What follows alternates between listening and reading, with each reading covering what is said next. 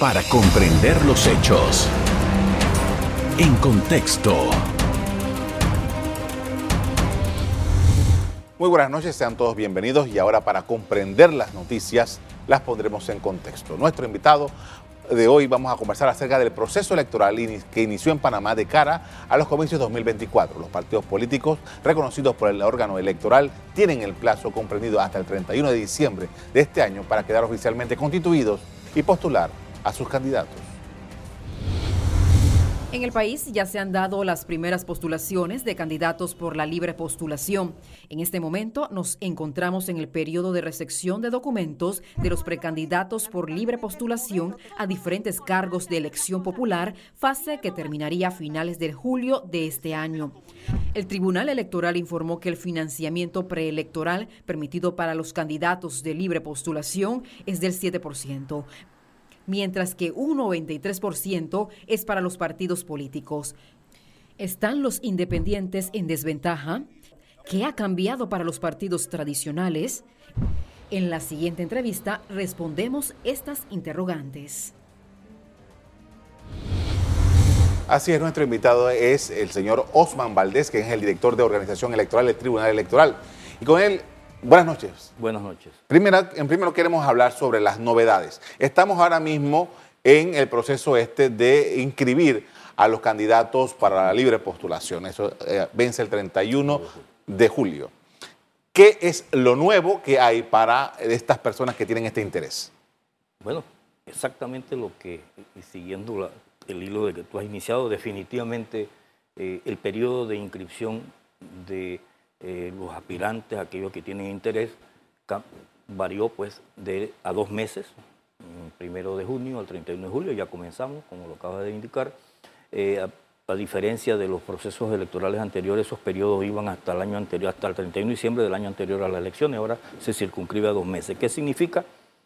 Que aquellos que no aquellos aspirantes a libre postulación que no se inscriban o presenten sus memoriales y sean eh, revisados y y aceptados en estos dos meses no podrán hacerlo. Ese es el gran primer cambio que se da para estas elecciones. Un segundo cambio que puedo va ligado a ello, eh, los candidatos por libre postulación reconocidos como tales, precandidatos reconocidos como tales, eh, iniciarán todos la recolección de firmas el 15 de agosto. Ese es el segundo eh, gran cambio. Todos tendrán pueden haber presentado sus papeles, está reconocido ahora mismo, pero todos iniciarán igual, el 15 de agosto, hasta el 31 de diciembre, perdón, hasta el 31 de julio del 2023. Básicamente hasta allí recogen firmas. Y luego viene el proceso de reconocimiento a aquellos, como siempre, eh, tres candidatos que hayan recogido la mayor cantidad de firmas para completar el 2% que se requiere eh, de los votos válidos emitidos en la última elección en la circunscripción en la que ellos quieran participar. No hay libros. No hay libros, ese es el otro cambio. Todos ustedes recuerdan, la ciudadanía, eh, recuerdan eh, los traumas que pasamos con esos famosos libros de recolección de firmas que se entregaban a los candidatos por libre postulación para que ellos los completaran y los trajeran. Bueno, allí eh, fue una amarga experiencia, por decirlo de alguna manera. se generó muchas dudas, mucha desconfianza entre los candidatos tribunal en el manejo de estas firmas. Se depuraban demasiadas firmas, eh, casi el 40% de las firmas que nos presentaban se rechazaban porque no cumplían con los parámetros. Ahora se eliminan. Vamos todos a métodos eh, tecnológicos, por decirlo así, básicamente son cuatro. Eh, primero, en el centro de atención al usuario, ya se está usando hace varios meses, desde octubre del 2020. Eh, con una llamada o a través de la plataforma Tribunal Contigo, pues el ciudadano puede darse. Hay una validación biométrica del rostro de la persona y luego una entrevista cara a cara. Lo siguiente desarrollo es unos eh, kioscos de multiservicio que pueden haber visto la ciudadanía en diferentes paradas del Metrobús, en diferentes supermercados que dan servicio, eso es 24/7. Hay la validación para inscribirse, la validación biométrica a través de la huella digital del ciudadano. Apenas se valida su huella, efectivamente, inmediatamente puede proceder al trámite de apoyo a la libre postulación. Y el, tercer siguiente trámite es a través de una aplicación desarrollada por el Tribunal Electoral en, un celular en el cual eh, los candidatos aportan el celular y pagan una licencia de, de, seguridad y de administración y eh, también hay validaciones biométricas. El rostro. Y el último, libros, pero aquí hay que aclarar, los libros solamente serán en áreas sin conectividad o de difícil acceso. Ahora, eh, hemos visto, por ejemplo, que, como usted acaba de decir, todos los candidatos a libre postulación van a salir a buscar sus firmas en todo el país al mismo tiempo por el mismo periodo. Eh, los retos tecnológicos que esto implica. Hemos visto con el, en el caso, por ejemplo, de la, de la revocatoria de mandato del alcalde capitalino, que ha habido una serie de quejas, objeciones de, de, los activistas por la demora y todo, todo el asunto tecnológico. ¿Cómo se refuerza el Tribunal Electoral para hacer esta logística por tanto tiempo con tantos candidatos? Sí. Eh, definitivamente la presión va a ser grande. Tenemos que, y, en las capacitaciones que se están iniciando para los activistas de los, e instructores y activistas de los partidos, perdón, de los libres postulados, se le está haciendo hincapié que no es solamente un canal. Realmente el Centro de Atención al, Usuario tuvo problemas el primer día con el revocatorio de mandato, corregimos, eh, se ha duplicado, triplicado básicamente la cantidad de personas que van a atender esto y estamos preparados para crecer más si es necesario. Eso eh, estamos eh, claros en que tenemos que hacerlo así, pero también hay que volcarse hacia las otras aplicaciones, por ejemplo el app. El app no tiene una competencia porque dependerá de dónde estoy ubicado con mi celular para hacer la llamada, para hacer la, perdón, sí, la llamada de inscripción. Así que sí es eh, importante transmitirle a la comunidad y a los candidatos por libre postulación que sí la institución, el Tribunal Electoral, se ha preparado para hacerle frente a esa demanda que obviamente vamos a tener. Eh, ¿Cuáles son los requisitos de los firmantes? Simplemente, y dependiendo del cargo, eh, residir en la circunscripción donde voy a apoyar al candidato. Muy sencillo para el presidente, muy sencillo, porque el territorio nacional, y luego a la más simple, a la más sencilla, que para apoyar a un candidato por, a representante de corregimiento debo residir electoralmente, tener mi residencia registrada en el corregimiento. Y hay que advertir a los ciudadanos que puedo apoyar a un candidato a representante de corregimiento en mi corregimiento solamente. No puedo apoyar a dos o tres. Probablemente habrá corregimiento que haya muchos candidatos. No, solamente puedo apoyar a uno. E igual para alcalde, igual para diputado. El sistema valida inmediatamente si ya un ciudadano le dio la firma a un candidato en esa eh, circunscripción y le impide dar eh, otra firma. Eso porque no debe ser, ¿verdad? Si no abrimos esto a, que todo el mundo firme. Eh, la, pregunta también un poquito ahí para hacerlo y reafirmarlo si está inscrito en un partido político, puede dar el apoyo sin ningún inconveniente. No significa renuncia como fue hace algunos años, en el 2014 específicamente, y eso en el 2019 se eliminó por una demanda de incondicional que hubo, que el ciudadano es libre de firmar este o no inscrito en un partido político y apoyar al candidato por libre postulación que él desee. Por esto vamos a hacer una pausa para comerciales. Al regreso seguimos hablando sobre esta nueva eh, situación electoral en la República de Panamá. Ya regresamos. En breve seguimos viendo En Contexto, gracias a... Juntos podemos decirle, IS a la vida. Estamos de regreso, estamos hablando sobre el proceso electoral 2024. Me acompaña Osman, Osman Valdés, el director de organización electoral del Tribunal Electoral. Y ahora queremos, queremos hablar acerca del de el caso de los partidos políticos. Hay una serie de innovaciones también en materia de partidos políticos para eh, entrar en este proceso electoral. ¿Cuáles son las que me puede destacar en este momento? Eh, en primer lugar, y que se aplica para tanto libre postulación y partido político, es eh, la recalendarización que se hizo dentro del Código Electoral para permitir que al 31 de diciembre del 2023 todos los candidatos, partido político libre postulación, estén debidamente en firme y reconocidos como candidatos. En el caso de los partidos políticos, la, la gran diferencia, por ejemplo, eh, la apertura del proceso para los partidos políticos se va a dar el primero de febrero del 2023, eh, para que eh, sus primarias, los que deban hacer o quieran hacer primarias, tendrán que hacerlas en el entre el primero de junio y el 31 de julio del 2023, dos meses para hacer primaria, partidos que en el primero de febrero, cuando se abre el proceso, antes, antes de esa fecha, posiblemente el mes de enero, Los partidos deben comunicarnos eh, en qué fecha van a ser las primarias dentro de ese periodo. Ese es el primer gran cambio, se adelanta para los partidos políticos esa apertura del proceso. En, las elecciones pasadas pues se iniciaban un año antes de la elección, básicamente. Ahora faltan ocho meses ahora mismo. Faltan ocho meses para que inicien los partidos políticos. Para los partidos políticos también es importante destacar que eh, los adherentes inscritos hasta el 31 de enero serán los que podrán participar en las primarias. O sea que ellos tienen que hacer sus actividades con sus adherentes, eh, el reconocimiento de sus adherentes para inscribirse hasta el 31 de enero, porque serán los padrones para las primarias de todos los partidos políticos, serán en base a los inscritos en cada uno de los partidos hasta el 31 de enero. Ah, licenciado, hay unos partidos que pueden obviar el tema de las primarias. Correcto, sí, eh, eso es nuevo también en la legislación. Eh, los partidos políticos con menos de 100.000 inscritos, adherentes, eh, podrán obviar la realización de primarias.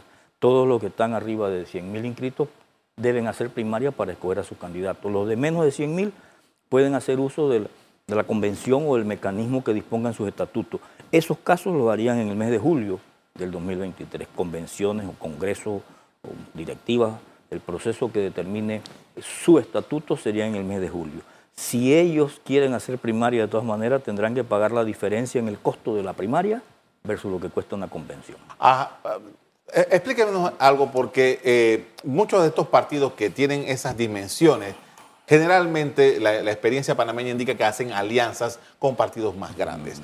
El periodo este de las alianzas, ¿cómo se conforman las alianzas? ¿Qué es lo que dice la norma? Eh, general, bueno, no generalmente, el partido que va a postular candidato presidencial tiene que hacer primarias. Okay. Porque lo manda la mandata que para escoger los candidatos presidenciales deben hacerse por primaria. Eh, el partido aliado generalmente lo hace en una convención, ratifica a ese candidato ganador en esa primaria del partido, lo ratifica en una convención que hará en el mes de eh, julio. Pero eh, la alianza misma entre dos partidos eh, debe ser registrada en el Tribunal Electoral en el mes de septiembre, oficial, oficializada en el Tribunal Electoral en el mes de septiembre, para poder, por ejemplo, los partidos que hayan negociado alianzas eh, eh, y no hayan logrado reservas, por ejemplo, reservas de postulaciones para diferentes cargos, porque generalmente eso es lo que hacen los partidos, reservan puestos para postular en conjunto. esas reservas que no se den se podrán hacer, los partidos podrán hacerla entonces en el mes de octubre, completar la oferta electoral. Una, pregunta, eh, esto, eh, esto no lo capté del seminario. Estamos hablando de que la alianza debe estar conformada ocho meses antes de la elección. Eh, Quizás me adelante yo un poco en decirte esto, pero creo que hemos estado viendo en noticias que ya los partidos sí, están, bastante cerca. negociando. Ahora mismo están, una reunión que tuvimos con ellos ayer, pero decía yo que eh, eh, el inicio de la, bueno, es el juego de la política, el inicio de, esta, de estas alianzas pues se están dando desde ya. ¿Cuáles van a prosperar? Definitivamente no tenemos idea. Una pregunta, porque ah, eh, en la política todo es posible. ¿Qué pasa si hay resquebrajamientos de alianzas posteriores a esa fecha? Ya, o sea, más allá de octubre no puede postular ningún partido. El que no completó al 31 de octubre su propuesta electoral, sus postulaciones en alianza o sin alianza, pues tendrá, se quedará sin esas eh, postulaciones, porque no hay otra forma de hacer postulaciones posterior al mes de octubre. El 31 de octubre del 2023 el Tribunal Electoral debe estar publicando todos los candidatos, libre postulación, postulado por los partidos políticos, todos para que sean sometidos a, las impugnaciones que se correspondan y tener el mes de noviembre y mes de diciembre para resolver todos esos casos, como, como reitero, para que al 31 de diciembre del 2023 toda la oferta electoral esté completa. Esos cargos de oposición que eh, se reservan para las alianzas y tal, eh, sobre todo en los circuitos plurinominales, algunas alcaldías, ¿eso cómo queda regulado? Está regulado, hay una regulación que es nueva en, esta, en esta legislación, hay un artículo que indica que los partidos que van a postular, van a alianza y van a primarias para postulaciones presidenciales, eh, solo pueden reservar el 40% de sus cargos para la alianza. Si son partidos que no van a, primaria, solo pueden reservar el 20%. Entonces ahí hay un tema que todavía eh, eh, estamos analizando para emitir la regulación que corresponda para ver cómo se va a manejar ese 40% y ese 20% entre los diferentes partidos. Está algo en el decretón, pero todavía hay algunos puntos que tenemos que entrar a revisar para definir, y lo estaremos haciendo próximamente, para definir con tiempo esas situaciones. Está, el, el Tribunal Electoral tiene ya todo el calendario punto por punto para hacer exactamente todo para esta elección. Eh, para los efectos de eso de las impugnaciones y más allá de la impugnación en sí, sino el fallo que debe emitir el Tribunal Electoral, ¿cómo se manejan esos tiempos? Sí, hay un proceso sumario dentro del Tribunal Electoral que, ve, que define más o menos los pasos a seguir cuando hay una impugnación, ¿verdad? Porque en una impugnación hay muchos pasos legales que hay que cumplir, publicación, modificaciones por edicto, personales en algunos casos, eh, impugnaciones, mm, apelaciones a, esos fallos. Y que ya le pasó la elección y ya no, pasada. Ya ha pasado. Entonces, en los cálculos que hemos hecho de todos la experiencia ¿verdad? de estos casos que tenemos, consideramos que en dos meses pueden resolverse todos los casos. Todos los casos. Y ese es el límite. las autoridades que, que tienen que emitir que son las jurisdiccionales, en nuestro caso magistrados, jueces administrativos, que tengan que emitir algún fallo, están ya claros y entendidos eh, que hay que aplicar procesos sumarios y luego ser eh, lo más eh, expedito posible en la solución de los conflictos que obviamente probablemente se den.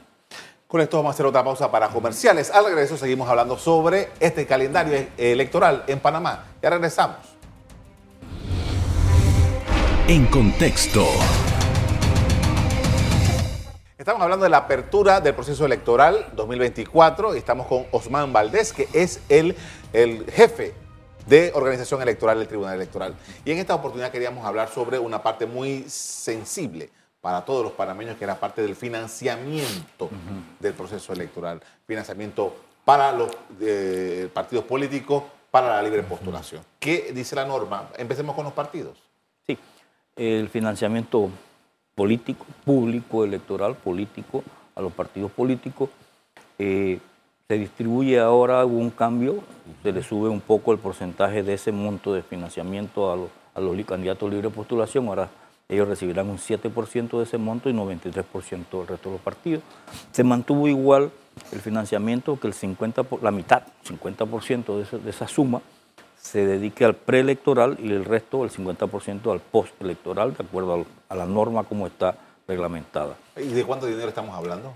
Este, no tenemos aún la cifra formal del presupuesto, pero debe estar, siempre va a depender, por ejemplo, de los ingresos corrientes del año anterior a las elecciones, el próximo año eh, se, va a fijar la, la cifra, pero de acuerdo a unas proyecciones que estuvimos viendo por allí, va a, estar, va a ser similar a a la cifra que se usó en el 2019, que fue alrededor de 90 millones de dólares, pues 45 más o menos será para el pre, 45 más o menos para el post. Por ahí debe estar esa cifra, más o menos.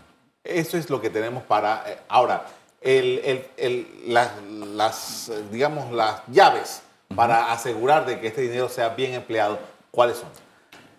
Mira, a raíz de, de la elección del 2019, donde por primera vez en el Código Electoral se puso, por ejemplo, eh, topes, que era una aspiración que se venía batallando hace eh, con la Asamblea, presentando en la Asamblea estos topes a los, a los ingresos eh, privados, topes para ello y origen de fondo, que es el otro tema, origen de fondos y tope de ingresos, es un tema que van ligados para manejar dentro de la política sin recursos exagerados. A raíz de eso se creó en el Tribunal Electoral la Dirección de Financiamiento Político, que es la encargada un poco de personal, auditores y una serie de software y aplicaciones para eh, primero dar seguimiento a esta primera fase, por ejemplo, comenzamos, aquí es importante decir, cada candidato en la libre postulación y de partido político posteriormente tienen que abrir una cuenta única de campaña en el Banco Nacional o la Caja de Ahorro. Allí ellos tienen que registrar todos sus ingresos y sus egresos mm, certificados por un contador público autorizado. Nosotros en el banco con el banco o con los bancos, dice la ley, el Tribunal Electoral tendrá acceso a esa cuenta para ver cómo se está manejando ingresos y egresos y obviamente auditar el origen, el origen y el uso de los fondos, porque hay una serie de gastos en un decreto especial para ello, de, gastos reconocidos para cada una de las campañas. Ahora, eh, licenciado, voy a utilizar una ah, pregunta de Adelita Corial. ¿Qué pasa con ese dinero que no se ve, que no va a la cuenta?